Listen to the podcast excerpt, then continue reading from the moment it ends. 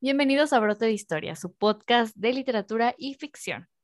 Hoy, de nueva cuenta, estamos con Imrod Cortés y yo, Montserrat Esquivel. Hola, Monse, ¿cómo estás? Bien, ¿y tú? ¿Cómo Muy ha estado tu, tu, tu mes, ¿Cómo ha estado todo mi mes? Bueno, este, julio o agosto. Julio? Eh, Julio, pues, los dos. Pues julio estuvo bastante cargado de trabajo, la verdad. Pero para mi grata satisfacción también me cayeron dos proyectos aparte del trabajo, que fue una corrección de estilo. Hago correcciones de estilo, para que no sepan. Este, y pues eso me, me llena el corazón de alegría poder trabajar de, de eso también. Y aparte por una maquetación que la sigo realizando. A lo mejor a mediados de este mes me cae otra maquetación porque le dije al cliente que tenía que esperarme a terminar lo que estoy haciendo ahorita. Entonces, este, ahí están las cosas. De repente subo imágenes así de en Instagram ¿no? de lo que estoy haciendo. Pero en general bien. ¿Y tú? Entonces, felicidades, Nim. ¿Cómo yo bien, estuvo yo tu, tu mes? Bien, ¿Cómo bien, estuvo tu julio? bien, bien, bien. No sé si a ti te llegó a pasar, o no sé si a los lectores les habrá llegado a pasar. ¿El bloqueo Tengo- lector? Sí. Ah, A los lectores, a los escuchas les habrá llegado a pasar. Tengo una suscripción a una lista de correos que es sobre hábitos, ¿no? porque intento crear buenos hábitos. Y tuvieron la honorable desfachatez y desgracia de enviarme un correo la semana pasada, terminando julio casi, diciendo, casi con el encabezado. Faltan menos de 198 días para que se acabe el año. Y, y, y haz de cuenta, ¿no? Es como una manera de empezar a sufrir y gritar, ¿qué? Y, y empezar a, a hacer una retrospectiva de qué he hecho desde ¿Qué he hecho estos 22 años? ¿Qué he hecho esto. No, no, yo no llegué tan lejos, pero sí que he hecho este año, ¿no? Porque pues sí he tenido mis años más productivos y me topé con la sorpresa de que, no sé cuál sea tu caso, Monse, en lo que va del año, yo al, al inicio me puse como reto en Goodreads leerme 20 libros en lo que va del año, hasta en todo el año. Pero en lo que va del año, entré justamente por culpa de ese correo, dije, es que qué he hecho, no recuerdo haber escrito nada nuevo, o sea, haber concluido algo nuevo. Entonces voy a ver qué he leído. Y he leído uno en todo lo que va del año, según Goodreads. Bueno, el podcast que terminamos julio, Cumbres Borrascosas, es el número dos. Fue así como muy, muy triste. Me sentí muy mal. Pero bueno, luego puse a ver todo lo que he hecho y pues la neta es que he estado bastante ocupado a comparación con otros años. Pero, pero tuve esa pequeña sensación de no estoy leyendo igual que antes. Entonces, no, no sé cómo vas tú, Monse, en tu año de lectura. Afortunadamente yo no me puse ninguna meta. Tú no sufres esas. Yo no sufrí. En cuestión lectora, nada más fue como que señalé los 12 libros que quería leer por mes. Ajá. Voy atrasada como por tres, pero porque he leído otros. Entonces, pues sí, yo no dije, ay, yo voy a leer 50 mil libros al año, no. Pero afortunadamente he leído alrededor de veintitantos libros. Wow, no, pues vas muy bien avanzado. Entre sí audios, libros y todo eso. A mí sí me gusta. Y quizá entre nuestros escuchas tendremos esos diferentes perfiles, ¿no? Personas a las que no les gusta ponerse una meta. Porque sí es cierto que hay personas que lo ven como algo pretencioso, ¿no? Pues, pero este, hay otros a los que, como yo, pues sí nos gusta llevar un pequeño registro de lo que hemos leído. En mi caso no es una meta, en mi caso fue como, oye, he leído tal libro, entonces lo voy a registrar en mi lista. Como una declaración de estado así. intenciones, ¿no? Sí, como, pues si el año pasado leí como 24, pues, o 23 creo, pues Ajá. entonces, pues vamos a ver cómo nos va este año. Y en cuestión de escritura, eh, estuve más activa el año pasado, que suponen que a todo, todo artista le dio como este bloqueo por la pandemia, por no poder salir y todo esto. A mí me está dando este año. Ok, curioso. Entonces, como, mm, Te sientes estancada en estos momentos. poco a poco estoy saliendo. Ya he estado Qué bueno. experimentando en cuestión de escritura, incomodándome mucho. Qué bueno, qué bueno. Yo también estoy, de hecho, por lo mismo de que llevo, no estancado, sino más bien falta de tiempo, no, no me he sentado a... Cuando terminé mi novela de, en 2019, fue porque directamente me senté a quiero participar en el nanogrimo y, y quiero hacerlo con esta novela y la logré terminar. Entonces ya después nada más dejé pasar dos meses para corregirla. Entonces este año creo que lo que me ha hecho falta es ese enfoque. Y es algo que ya me había pasado, ya había detectado y había leído sobre, pues es una cosa común, donde que en lugar de sentarte a escribir lo que quieres escribir, te pones a ver qué te puede este, dar resultados más pronto. ¿no? Por ejemplo, ver un concurso, ver que el concurso va sobre, por ejemplo, ciencia ficción y decir, ah, voy a escribir una novela de ciencia ficción o ya tengo una idea para una novela de ciencia ficción, la voy a sacar, no voy a ponerme a escribir esa historia. Y eso en realidad no funciona porque estás viendo constantemente cómo, cómo cambian los géneros, sobre todo si eres alguien que, que, que le gusta experimentar con géneros, pues es muy difícil sentarte a nada más hacer una cosa. Entonces, este, estoy pensando yo en, hacer otro taller literario para poderme sentar a escribir nada más una cosa. Porque ahí están las ideas, pero ha habido poco tiempo por cosa del trabajo. Pero bueno, es que necesitamos comer. Pues sí. la, familia tiene hambre. México tiene hambre. México tiene hambre. Este, no, pues nos podemos también. Yo no me quiero presionar en eso porque entre más me presiono, es más difícil que yo pueda escribir. Y sí estaba como, pues me voy a esperar tantito el NaNoWriMo para, como para despuntar el proyecto más grande que me gustaría escribir. Pero pues todo puede pasar en estos... A mí sí me gustaría participar en el NaNoWriMo de este año otra vez, con, con, igual con un proyecto de novela. Vamos a ver, estaba oyendo una entrevista, ya no recuerdo de, quién, de qué escritor, pero estaba oyendo una entrevista donde decía el mayor estimulante y la cura para el bloqueo creativo eh, se llama fecha, límite de entrega. y es algo que pocos hacemos, ¿no? Sobre todo cuando es un proyecto tuyo, o sea, eres tú la que está escribiendo este, una obra para ti, porque en principio estás escribiendo para ti, ¿no? Todavía no tenemos una comunidad de fans y aún así, pues hay escritores como George R. R. Martin que tienen una comunidad de fans grandísima, esperando ansiosos a que salga la continuación de la historia. Y George R. Martin dice, calmaos, ¿no? Que ahorita no quiero escribir, ahorita no traigo ganas y no voy a hacerlo. Y no lo hace. ¿no? lo hace. Pero escritores a ese nivel, pues ya, ya muchos se sienten con esa presión de la fecha límite, ¿no? Por su comunidad de, de lectores. Hay que aprovechar. Nosotros todavía no llegamos a eso. Nosotros todavía no llegamos a eso, pero sí deberíamos como empezar a establecernos fechas límites para nuestros cuentos, nuestras historias y todo lo que tenemos ahí pendiente para escribir. Así es. Pero bueno, sumándole a esos pendientes. Vamos a traer el otro pendiente eh, con el tiempo encima otra vez. Hoy vamos a sumar otro pendiente a esa lista de cuentos que tengo ahí por terminar. Bocetados, ahí está, algunos esquematizados, algunos ya con párrafos de inicio, pero ahí están guardados.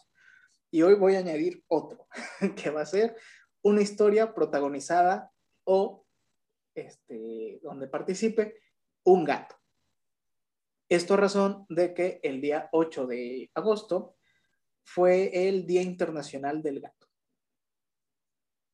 Yo siempre traigo grima con este tipo de calendarios, este, hasta que me encontré ya quiénes son los que dan ese tipo de, de anuncios, ¿no? De tal día va a ser el día de tal cosa.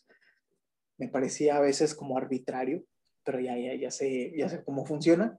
Y pues bueno, resulta que alguien decidió que el 8 sea el Día Internacional del Gato. Por ahí hay otro día que es el Día Internacional del Gato Negro. De repente hay como confusión entre si hoy es el del gato negro o el de los gatos en general, pero si hay un día específico nada más para los gatos negros, supongo que por el estigma. Hay mucha gente que todavía no le gusta adoptar gatos negros por todo el tema de... Son, son como, son como supersticiones ya completamente arraigadas en el inconsciente, ¿no? Porque hay mucha gente que se dice que no es supersticiosa y aún así sienten repelús por, por, un gato negro. Es que si pasa un gato negro debajo de una escalera. Y abre una sombrilla cuando entra a la casa. Ahí tienes el perfecto inicio de, una historia, ¿no? De iba el gato. Y me como. llegando a su casa, pasó por debajo de la escalera y abrió la sombrilla al llegar y desde entonces todo salió mal. Ya, y ya, tienes. Acompáñame a ver esta triste historia. Tienes los párrafos de inicio para toda la serie de eventos desafortunados. Y todavía esta frase así como de, acompáñame a ver esta triste historia. Eso es de Silvia Pinal, ¿no? Sí, sí, sí, pues, pero es que hay Nuestra una memorable- donde... ¿Cómo se llamaba? Mujer Casos de la Vida de La Real. vida real, ajá. Es que hay una, hay un meme, no sé si te ha pasado o no sé si ustedes lo han visto, por favor, eh, de un perro que, por ejemplo, está como volando, así como que salió disparado, o está como enfrente de una escena bien extraña o random. Ajá. Y dice así como que es que yo iba pasando por aquí, este, y no sé qué pasó, te cuento mi historia, algo así, ¿no? Ah, sí, sí, sí. Entonces, algo, algo así se me ocurre pues con el de acompáñame a ver esta triste Acompáñame historia. a ver esta triste historia. Sí, sí, sí, sí, Como fui sacado a, pasa- a patadas porque iba caminando, ¿no? Así como a dos patas, ya con una sombrilla. Y entonces la, la señora con la que vivo me aventó y me dijo, no puedes abrir el paraguas eh, dentro de la casa, ¿no? Pasaste debajo de la escalera, te dije que no pasaras debajo de la escalera, vete, ratero, ¿no? Como el, el chavo. Rata, que dice. Sí, pero bueno, nuestra intención es esa, ¿no? Como empezar a bocetar una historia donde pueda, de ser posible, ser protagonizada por un gato, o el gato forme parte elemental de la narrativa. Para esto, pues bueno, yo, yo recurrí a investigar un poquito de algunas historias donde, donde estén protagonizadas por gatos y luego ya protagonizadas por otros animales, porque esa es eh, la primera pregunta que nos podríamos hacer. ¿Puede una historia estar narrada por un animal? ¿Por un gato? ¿Tú qué piensas, Monse? ¿Puede estar narrada una historia por un animal? Pues sí. No me ha tocado ver muchas, mm, a veces en películas, como para niños y, y así, pero pues no, no es como que he tenido mucho este acercamiento en la literatura, ni, ni se me hace como muy habitual en mi, mi círculo, mis hábitos de lectura. De- imagínate, ha de existir alguna comunidad de lectores, un grupo de lectura que, que solamente lean libros narrados por animales. por animales. Y si existe esa comunidad y tú la conoces, por favor, contáctanos con ella. Ah, este, queremos saber su opinión. Pero sí, en efecto, hay varias historias que están escritas con, con la voz narrativa de, de un animal y específicamente de los gatos. Tenemos la novela Soy un gato de Natsume Soseki. Supongo que así se pronuncia. No soy experto en japonés. No voy a pronunciar esto como lo pronunciarían en un anime, pero yo quiero pensar que se pronuncia Natsume Soseki de repente se, se comen algunas palabras, ¿no? Y, y de repente hacen muchos énfasis como Natsume. Entonces, este, bueno. Soy un gato. Es una novela que cuenta toda una serie de historias protagonizadas por los inquilinos de un edificio departamental y el testigo de todas estas historias, es decir, quien las narra, es el gato, un gato que, es mascota de uno de los inquilinos de este edificio. Entonces es un experimento curioso. La he intentado leer, de hecho la tengo, pero es una novela monumental, tiene como 600 páginas. Y, Y todo de para mí- chismes. ¿eh? Y todo de chismes. Y todos son chismes. No, la verdad no, no, no, no tengo más nociones de, de cómo son el resto de las historias, porque digo, le, le he querido empezar a leer, pero tengo cierta grima con historias que pasan las 400 páginas. Ya, ya me parece un compromiso. Una vez... O amor al arte. Hay una frase de un escritor, no recuerdo quién, pero que dice que leer un cuento es tener una aventura, leer una novela es comprometerte. Entonces, entonces yo creo que... El- demonios, una relación sin compromiso. con esa lógica, con esa lógica, yo creo que una novela de 600 páginas ya deja tú comprometerte, es vivir tres aniversarios, entonces, O más. o más. Entonces, este, me dan cierta grima las novelas que son tan extensas. Tengo varias que quiero leer. Tengo una novela que tengo muchísimas ganas de leer, se llama Paloma Solitaria. De un, es un western, tiene mil páginas, tiene mil páginas. Es una novela que quiero leer, algún día la leeré, pero no la he leído por esa sencilla razón. Es un compromiso monumental. Ahí yo creo que sí voy a Así. llegar a, a los aniversarios de oro, ¿no? Los 50 aniversarios. Igual cuando ya tengas 50 y estés aburrido, es Compromiso. que no me dé miedo el compromiso, sí. Y me lea novelas extensas. Pero bueno, eso es Soy un gato. Eso es Soy un gato. Otra historia que, que también tengo, que igual no he leído, pero la conseguí para regalarla, es de Úrsula K. Le Guin, esta autora de ciencia ficción, se llama Alagatos. Y el concepto a mí me encanta, porque son gatos con alas de murciélago. Y son como varias aventuras de estos animales fantásticos. De hecho, está pensado, está ambientado como animales fantásticos. O sea, el mundo es un mundo de fantasía moderna, fantasía no moderna, ¿cómo se dice? Fantasía urbana, una mezcla de fantasía urbana y fantasía clásica. Entonces, es como si, si en, en, este tiempo tuviéramos este tipo de alimañas, porque son retratados como alimañas, aunque sí es verdad que los gatos tienen cierto comportamiento de alimaña, sobre todo cuando crecen al aire libre. Este, cuando son hogareños son, son muy amorosos, pero cuando crecen al aire libre sí adquieren un comportamiento bastante agresivo, se reproducen con mucha facilidad, pueden convertirse en una plaga. Por favor, esterilicen a sus gatos y no los tiren. Por favor. Por favor. Por favor, esterilicen a sus gatos y no los tiren a la calle. Aquí tengo, se acaba de subir a la mesa, mi gatita rescatada de la calle, la encontré en una cajita. La encontré en mm. una cajita y la voy a poner como protagonista de la historia. Se llama Dolly. Que igual, este, como a mí me gusta construir las historias trabajando cuatro elementos principales. Que Monse ya lo sabe. Y este es un examen sorpresa. ¿Cuáles son, Monse? Situación, emociones, personaje. La premisa, ¿no? Sí. Ah, porque he estado estudiando en los últimos días, por esto mismo.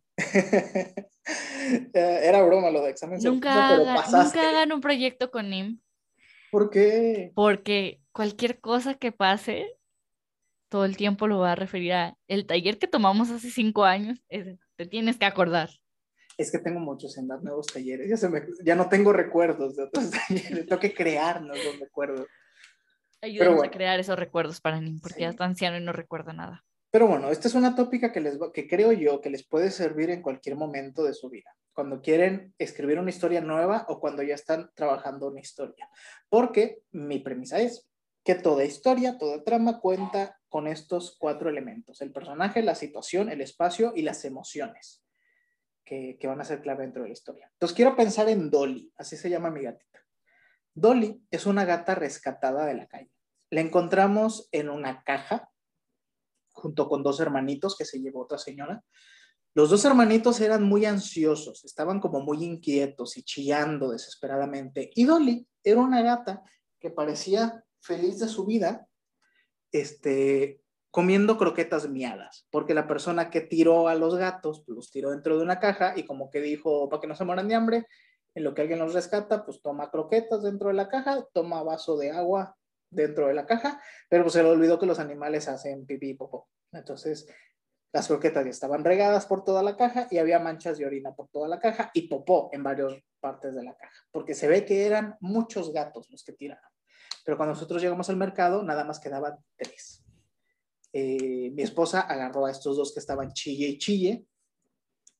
Y pues una señora, sí vimos de que estos dos si los separamos van a sufrir, porque se ve que se quieren, esos dos que estaban chille y Dolly estaba muy sacada de la pena, comiendo croquetas miedas en la caja, explorando, tranquilita, calladita. Me vale, me vale, me vale. Ajá, ajá, se cuenta, ¿no? Como que no, no, no hay circunstancia este, que me derrumbe. Yo estoy comiendo, ¿no? Mis croquetitas.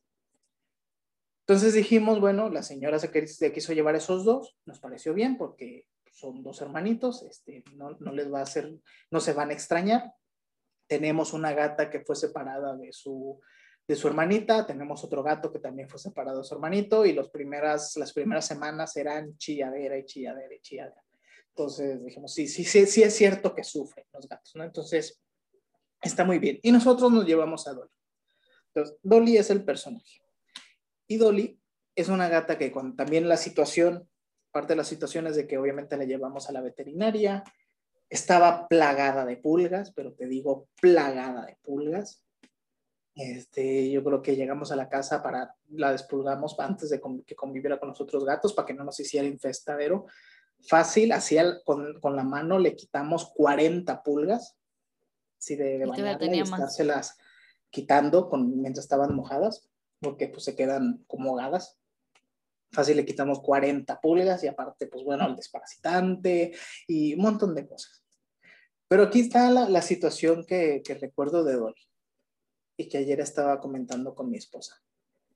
Es una gata que en realidad no ha sufrido porque ahorita es la gata más feliz que tenemos. Te lo cuento porque, este, comparado con los otros tres, tenemos otros tres gatos. Sofí es un gato muy agresivo, se ha peleado con otros gatos. Este, donde vivía antes mi esposa se metían y él se agarraba a golpes con los otros gatos. Este, fue separado de su hermanito. sí, nunca has oído un gato peleándose. ¿Nunca has oído gatos peleándose, Monse? Pues así como que, pues no. No sabes. Solo romantiqueando nomás. No, es una cosa muy violenta. Es una cosa, oírlos cuando están peleando es muy violento. Este, pero bueno, el punto es de que él es un gato traumado. Y luego tenemos otra gata que las personas que nos lo dieron para identificarla, porque estaba en un lote baldío, le mocharon un pedacito de la oreja ya no sé, como que es una práctica que algunas personas hacen. Y hay, algunas personas que rescatan animales para colmo. Sí, porque pues es muy fácil ponerles un collar, ¿no? Con un color distinto al otro. No, no, es que ningún gato se supone que está en un lote, estaba en un lote con varios gatos, pues nada más le pones collar a ella y ya está, que se lo pusieron porque es a la que le dieron no sé qué tratamiento y le mocharon la oreja para saber cuál era. No toda la oreja, pero pues sí se ve, tú ves sus orejitas y tiene una orejita así más redonda que la otra. Y la sometieron a un procedimiento de esterilización. Nosotros sospechamos que antes de los dos meses de nacida. Antes de los dos meses la esterilizaron. Ella no se desarrolló bien emocionalmente, ¿no? Porque pues, sus hormonas no, no terminan de desarrollar. De hecho, era, es una gata muy grande y sigue siendo demasiado juguetona. Ya, ya, ya está grande comparada con las otras. Y tenemos otra gata, que es una siamesa, que rescataron de un lote que se cayó, se quedó atrapada y estuvo una semana chillando muerta de hambre.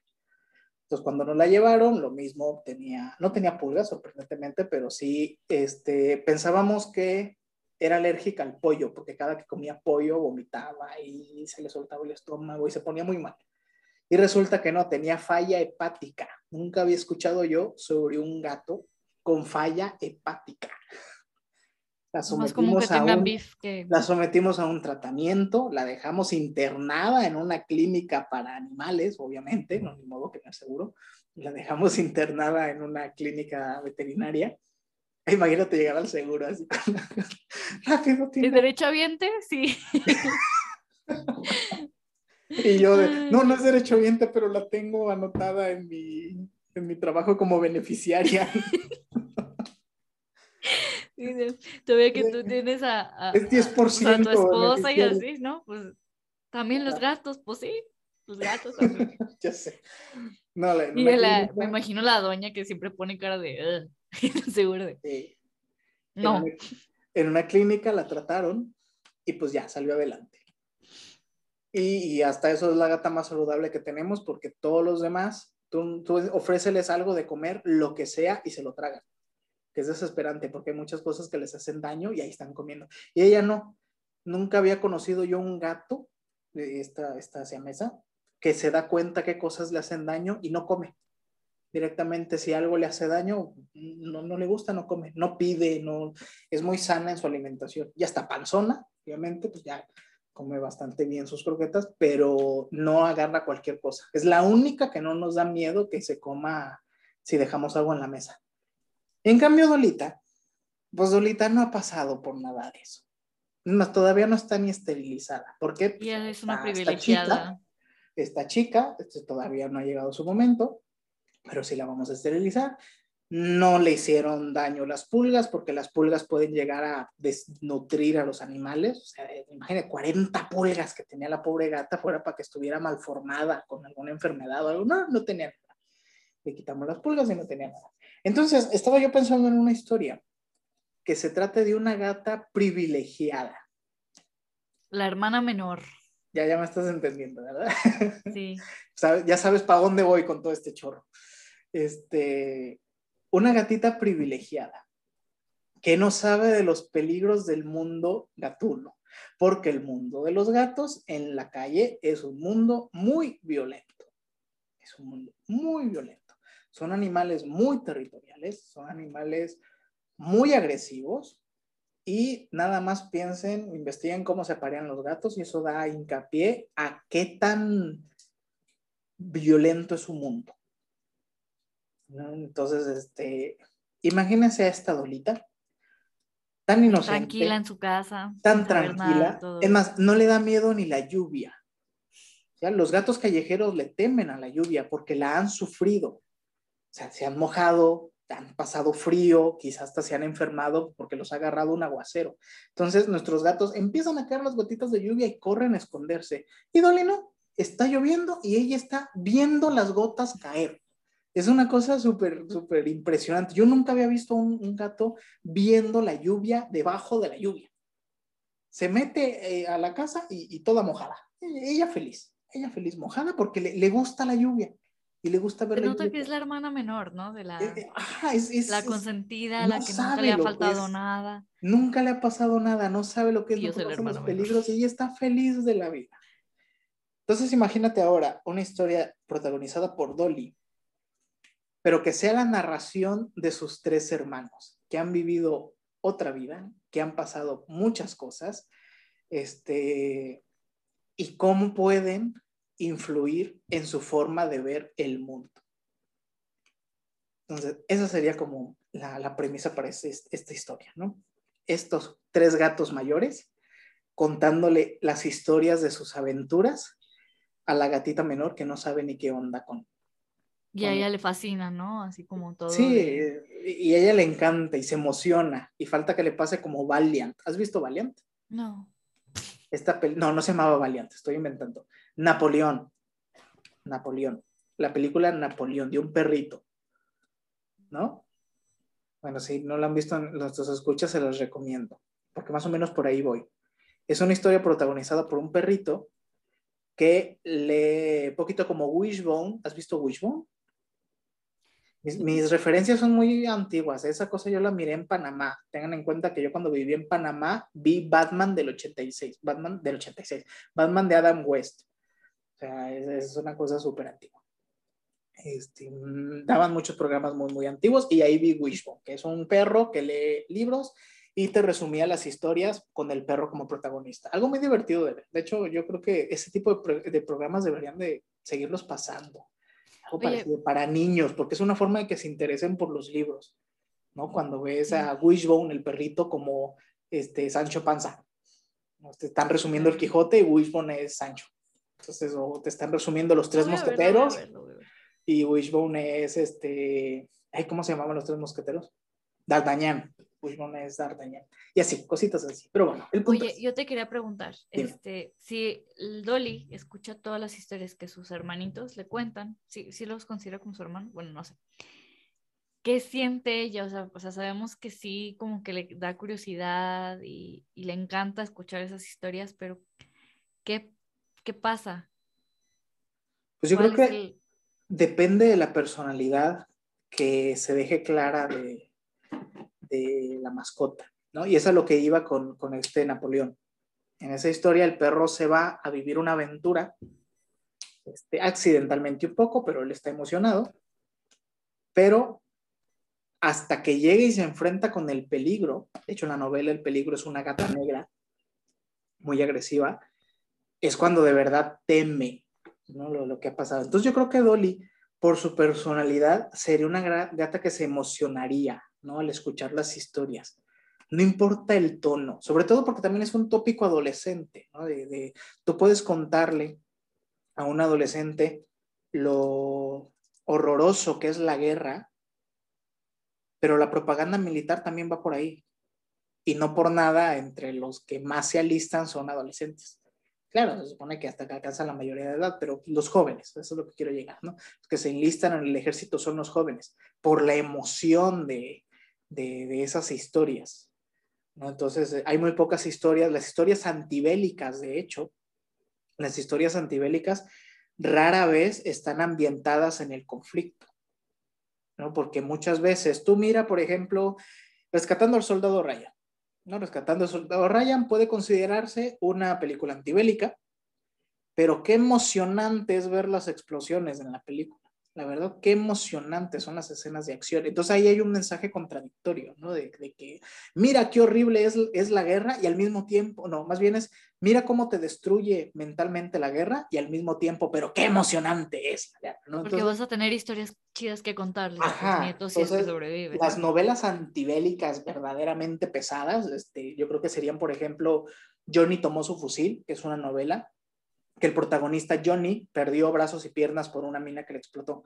Y toda la novela está paralizado completamente. Entonces, toda la novela está narrada por él, paralizado, sin poderse comunicar con sus seres queridos, ¿no? Entonces, ahí ya tienes otro matiz de la historia. Entonces, yo creo que en este caso, pues Dolly no ha visto lo que es la violencia. Entonces, directamente dentro de su lenguaje no lo sabe expresar, no lo sabe entender, porque no hay manera de que lo traduzca a algo ya de que encuentre dentro de su mundo. Yo creo que lo más feo que ha vivido es la vez que la pisé en la cocina, pero porque siempre anda detrás mío, y pues me muevo y le di un pisotón y, ¡ah! y sale correcto.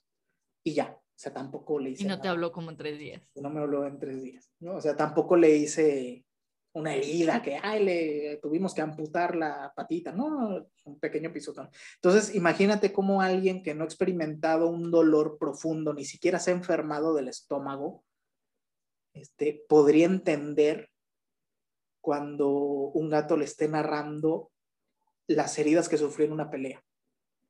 Más bien yo siento que Dolly podría ser, o sea, estoy, interfiriendo porque yo le dije a Nick que no se me había ocurrido absolutamente nada. Ajá. Entonces yo le estaba haciendo preguntas como para satisfacer mi fanservice. eh, yo pienso, sentiría que Dolly diría, pues no creo que estén, creo que están exagerando, ¿no? Y me voy. Sí. ¿No? A, vivir. Minimizaría, ¿no? Ajá, así como que, no, no, no, no, no creo, a ver. Entonces, me imagino que se podría llegar a perder o salir en estos arranques de rebeldía que una hermana menor podría tener. Como nadie me comprende, este, aquí todos se quejan de su pasado, todo eso. Entonces, me voy, me salgo de mi casa y en automático busco el a ver si es cierto que, todo es lo que, lo que me contaron, ¿no? Y, cómo es vivir. Una aventura. Ajá, y cómo es vivir esto después de tener una vida en tranquilidad, en santa paz, no sé. De hecho, podría ser una estructura clásica de viaje del héroe, donde inconscientemente los, los hermanos gatos servirían como mago, el mago que es el que llama la aventura al protagonista, pero en este caso lo hacen sin querer, ¿no? Es una advertencia autocumplida, ¿no? Como si le contaran estas cosas para protegerla de eso, pero terminan despertando en ella la curiosidad de querer vivir algo similar, ¿no? Querer vivir con esa misma adrenalina o esas historias o este, ese tipo de cosas. Entonces, bien podría justamente ese llamado a la aventura surgir de, de esa rebeldía que mencionas y ya nos metemos, siguiendo ese esquema del viaje leve, al, abismo. Y, el abismo, pues es cuando directamente se perdería. Porque algo que tienen los gatos, ya me pasó, por ejemplo, con, con la siamesa, que se escapó y ya no supo cómo regresarse. Por suerte la volvimos a encontrar. Este, y es que les pasa eso con mucha frecuencia. Se salen y llega un momento en que se desorientan y ya no se saben regresar. Sobre todo cuando persiguen algo. ¿No? O sea, cuando, cuando se salen y empiezan a perseguir algo, ya cuando dejan de perseguir ese objeto, ya no saben dónde están.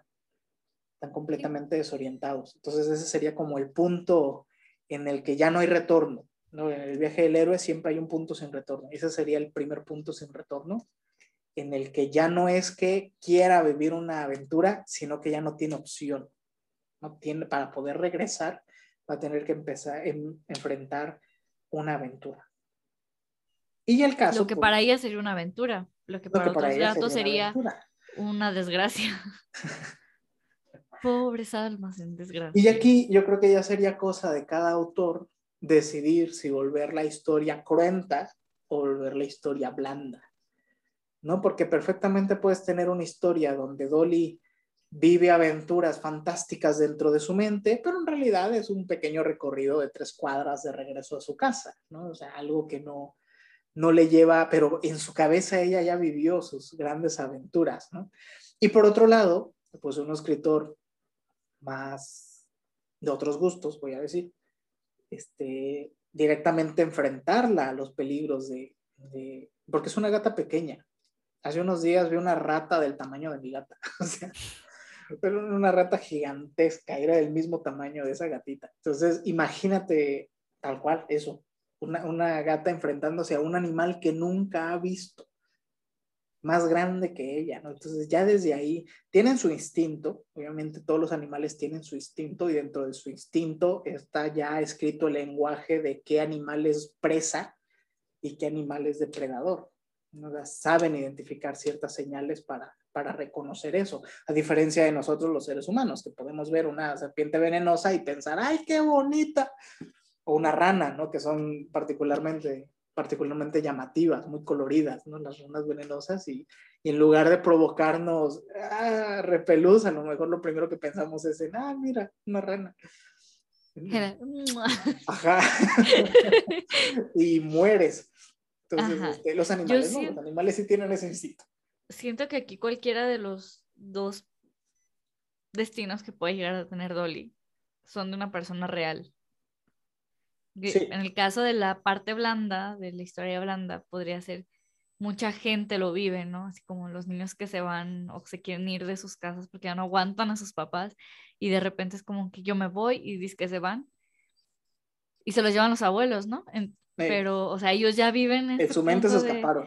Ajá vivieron una vida acá súper en el, no sé, en el súper, en un carrito, en, o se los llevaron que a la feria, depende de dónde sean o qué, o qué fecha sean, ¿no? O, de repente un niño que realmente se pierde de su mamá, como Shazam dices tú, y, y, vive todo esto de, de, las desgracias, de perder gente. No digo que Shazam lo haya hecho o haya ocurrido algo así, pero pues sí puede ser pues que, que le haya tocado vivir la muerte desde propios, no sé, pues, o sea, cualquiera de las dos casos sería un personaje real. Sí. Con una, con un trasfondo verídico. Pero tío, aquí depende más de las intenciones del autor. Del, ajá. De las intenciones del Yo conociendo a Nim lo haría, así siendo sincera, la haría vivir lo malo. Lo malo siempre es más interesante. Sí. Y yo creo que lo malo también permite mayor evolución de los personajes. Así es. Que en una historia siempre es lo más atractivo. O sea, es, es, tan fácil como pensar en las historias que más nos atraen y vamos a llegar a, ¿por qué nos atraen tanto las historias? Y la conclusión van a ser los personajes y el viaje que están recorriendo, eh, que nunca son los mismos. Cada, cada, cosa que pasa los va transformando, tan positivo o negativamente, pero es la transformación lo que lo vuelve interesante. Entonces sí, yo, yo me iría también por, por ese rubro, por mucho que quiero a esta gatita, porque la gatita es mi consentida de, de, los tres, de los cuatro que tengo, es mi gata consentida, pero con tal de que aprenda su lección. Típico padre, ¿no? Sí, típico padre. Yo, yo, yo quiero retar a Anim para que tengas una fecha límite y te atrevas a escribirla bien. No. Es que pronto tendremos nuestro blog. Espero. está, de hecho no lo he subido. Um, bueno, te reto a que en... Mm, Se quedó congelada, Mon, se la perdemos. No, o sea, ¿qué, ¿a ustedes qué les gusta? ¿Un cuento así o una novela? No, yo creo que esto lo haría en cuento. En cuento, ok. Mes y medio de aquí al, al 15 de septiembre, por ahí, 17, como mucho, que este cuento esté subido en nuestro blog. Ok, ok, lo voy a intentar. Lo voy a intentar, lo voy a intentar. Esta es la primera vez que, me atrevo a hacerlo y sé que, me, que va a cobrar venganza contra mí. no, no soy vengativo. Pero pues sí, quiero, hacer lo mismo con todos los cuentos que tengo ahí atorados, ponerme como una fecha límite para terminarlos. Este, pero bueno, ya veré. Yo apoyo que sí lo hagas. Muy bien. Pues eso fue como nuestro improvisando una historia que es para ustedes también, si, si de repente experimentan algún pequeño bloqueo o si ya están saliendo como Monse, que esto les funcione para, para desarrollar una nueva historia o, o darle un matiz diferente a lo que están escribiendo. El bloqueo, en mi humilde opinión, es una mentira que nos decimos a nosotros mismos. Es psicológico. Es psicológico. No, no tanto así como psicológico, sino que es una mentira. Llega un momento en que no nos sentimos suficientemente buenos y en que nos empezamos a decir que nuestras ideas son malas. Entonces, no estás bloqueado, sino que estás menospreciando todas tus ideas. Y tú, como estás menospreciando, es como un niño, ¿no? O sea, a un niño dile este, de, mala, de mala manera que no haga algo, o que dile que no hable, que no opine, y ya no va a querer hacerlo. Entonces, de repente también como escritores tenemos ese comportamiento. Menospreciamos nuestras propias ideas y nos cuesta después pensar una idea nueva porque nos la hemos pasado menospreciando las que tenemos. A veces también pasa porque otra gente te menosprecia.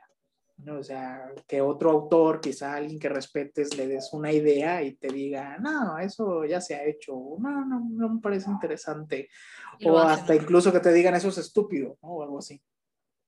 Este, ese tipo de cosas también, también crean este tipo de bloqueos. Entonces mi consejo es que eviten esa gente, directamente eviten esa gente y mejor júntense con nosotros que estamos en este podcast para recomendarles nuevas historias y ayudarles con inspiración para terminar. Y su proceso de escritor. Y en sus procesos de escritura. Así que próximamente daremos talleres o cosas así, ¿verdad, Monse? Claro. Claro. va a estar chido, va a estar chido. Sí. Pues bueno, yo creo que por aquí podemos terminar. No sé, Monse, si quieras recomendar alguna historia con gatos como protagonista que fue algo que, que, nos ha hecho quizá un poco falta. Yo quisiera recomendar de, de Patricia Highsmith, no lo he leído, pero sí que existe, Crímenes Bestiales, que es también una serie de historias donde hay crímenes y los implicados son animales domésticos. Su mayoría son animales domésticos, o bien que están implicados, o bien que indirectamente provocaron la muerte. Es una, novela, es una serie de cuentos. Entonces, este, pueden ayudar. Yo creo que los voy a leer para, para, para este proyecto. Y no sé, Monse, ¿tú tienes alguna novela que recomendar? Por lo menos una. No es novela, es una película y es de este, los hermanos Willoughby, ya quienes lo hayan visto, o quienes sepan más o menos quién es, o, o, o, qué película es, ya saben que el narrador es este, pues el gato que no tiene nombre, uno azul raro. Sí.